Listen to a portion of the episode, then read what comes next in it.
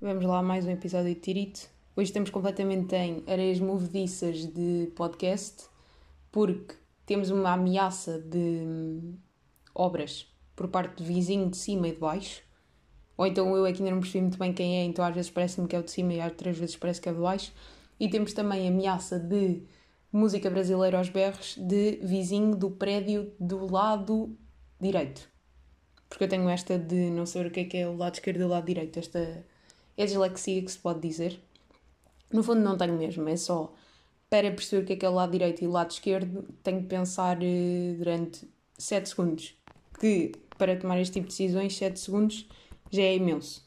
Até em aulas de condução, de aprender a tirar a carta, que já é um stress por si só, que é deve ser um dos processos mais estressantes do ser humano da atualidade, assim de vidas privilegiadas e normais, tirar a carta eu diria que está assim num dos tops que top 5, vá, top 10, porque há pessoas que têm filhos e casam e coisas, mas, mas diria que top 10 assim de coisas difíceis na vida é tirar a carta hoje em dia, a nível de ansiedade porque os instrutores são completamente mal malucos e malandros, são os dois, né? Porque eles às vezes pá, faziam meio de propósito para uma pessoa se enganar. Eu lembro uma vez de um que uh, manda virar à esquerda, fiquei ali a decidir o que é que era à esquerda, se era à esquerda a minha esquerda, se é a esquerda do outro lado, se é esquerda do lado direito.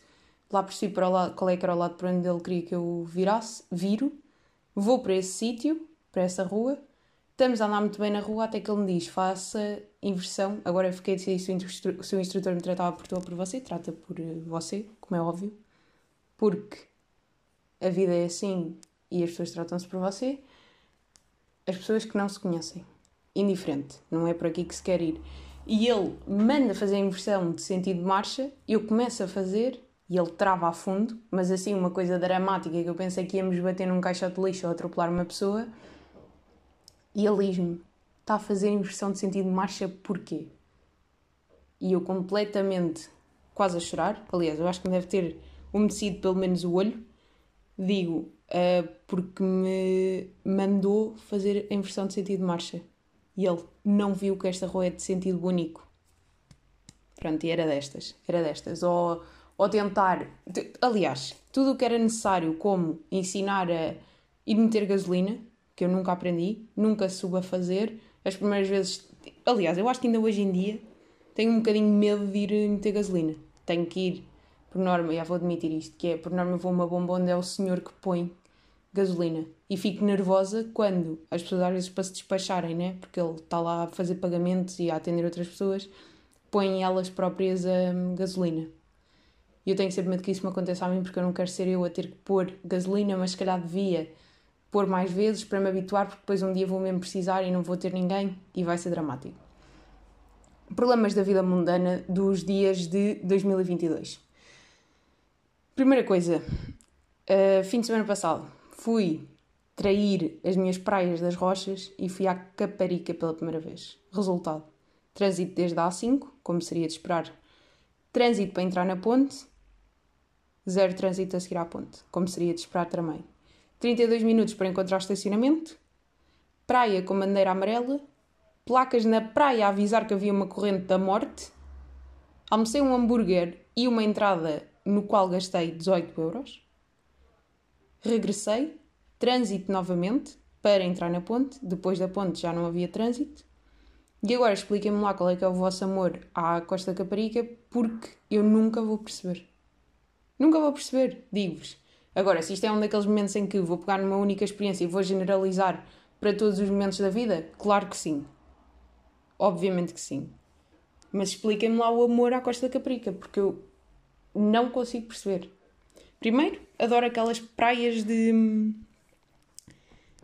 de piscina. Não é que é o que as praias deste lado se chamam praias de piscina. Depois são praias que há sempre estacionamento. Nunca me aconteceu, nunca não consegui estacionar. Mais, uh, as desvantagens destas praias daqui de lado é pode-se morrer com, uma, com um traumatismo craniano por ter caído com a cabeça e batido. caído com a cabeça, boa.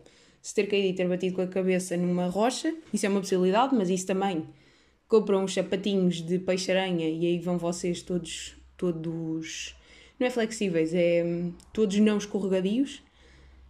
Um, Peixe-aranha também é uma problemática para a qual me alertaram este fim de semana e o qual agora ficou bem na mente, até porque vimos uma miúda na praia que pensamos nós que foi picada por peixe-aranha, porque estava ela a sair da água, começa-se a queixar do pé, vai lá o pai ou o instrutor, não percebo bem quem é que ele era, ver o que é que se passava, não se percebe bem, de repente está a miúda a ser levada ao colo para a toalha e meio a queixar-se de pé, portanto deve ter sido picada pelo peixe-aranha. Agora, obviamente que o peixe-aranha só existe da ponte para baixo, não é?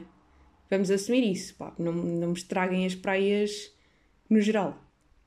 E no Algarve eu sei que também é possível, mas pronto, no Algarve não vou ignorar essa possibilidade. Também este ano já não vou ao Algarve, não fui. Deve ser dos poucos anos de, da minha vida de, de português comum em que não fui ao Algarve. No ano passado fui, mas aproveitei zero, por motivos profissionais. Portanto, vão ser, vão ser dois anos sem, sem Algarve.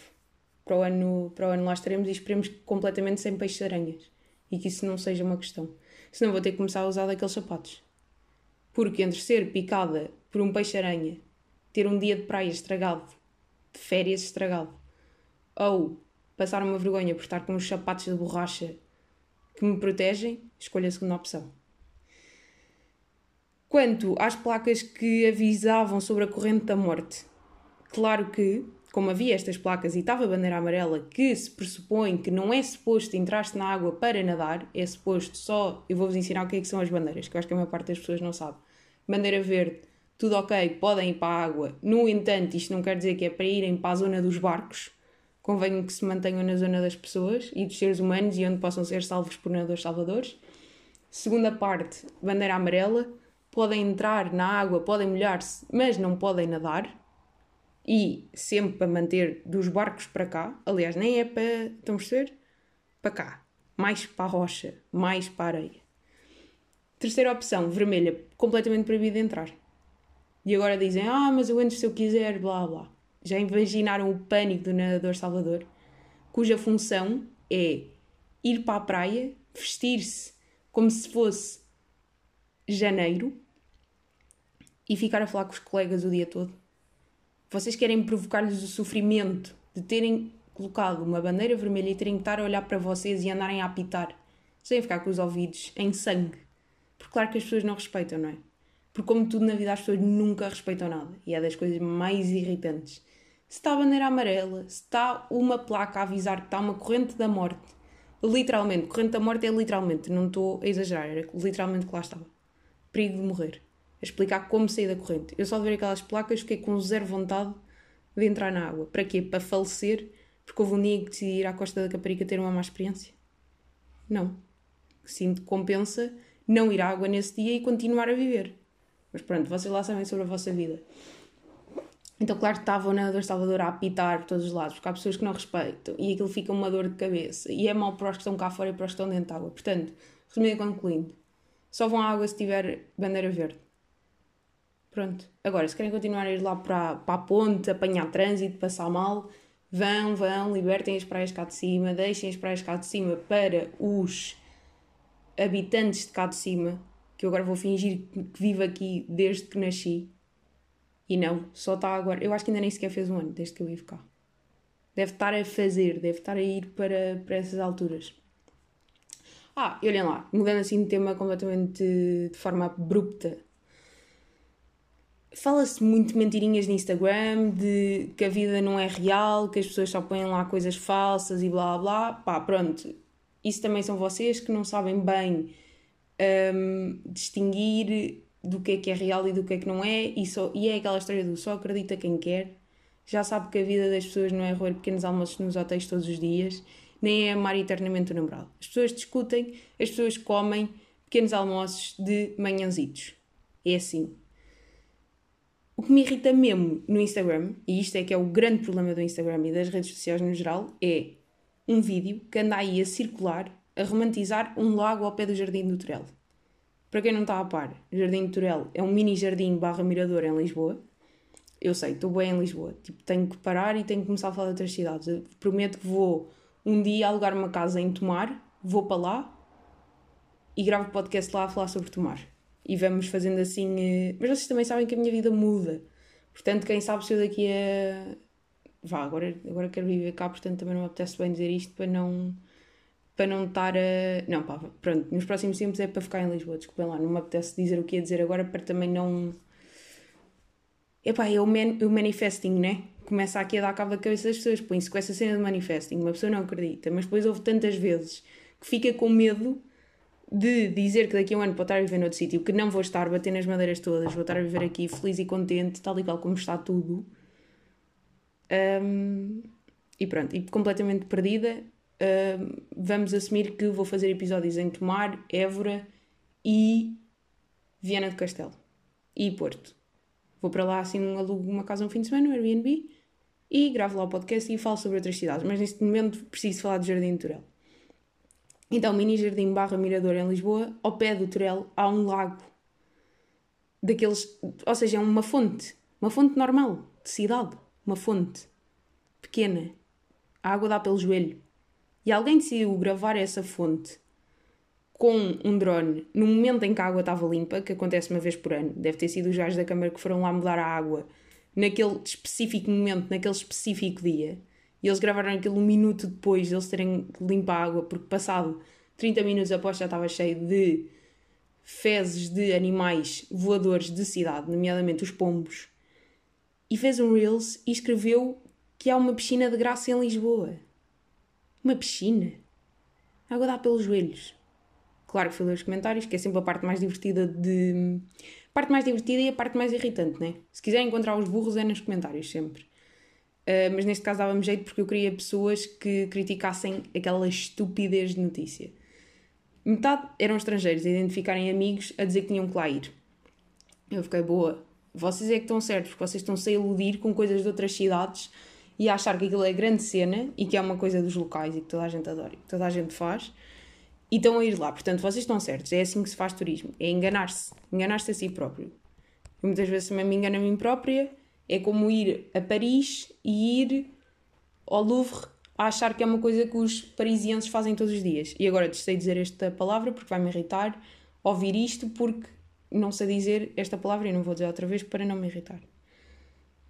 Um, então identificam os amigos e depois o resto é só tugas a dizerem fui lá uns dias e a água estava podre. Piscina? Então a Alameda é ainda melhor que tem cascata. E eu nunca fiquei tão contente por ver comentários de ódio, tenho que admitir. Foi a primeira e última vez, num, não faz sentido fazer disclaimer habitual, fazer comentários de ódio nunca faz sentido. No entanto, estes dois comentários foram comentários que eu apreciei neste post em específico. Vá lá, não é? Não é uma piscina de graça.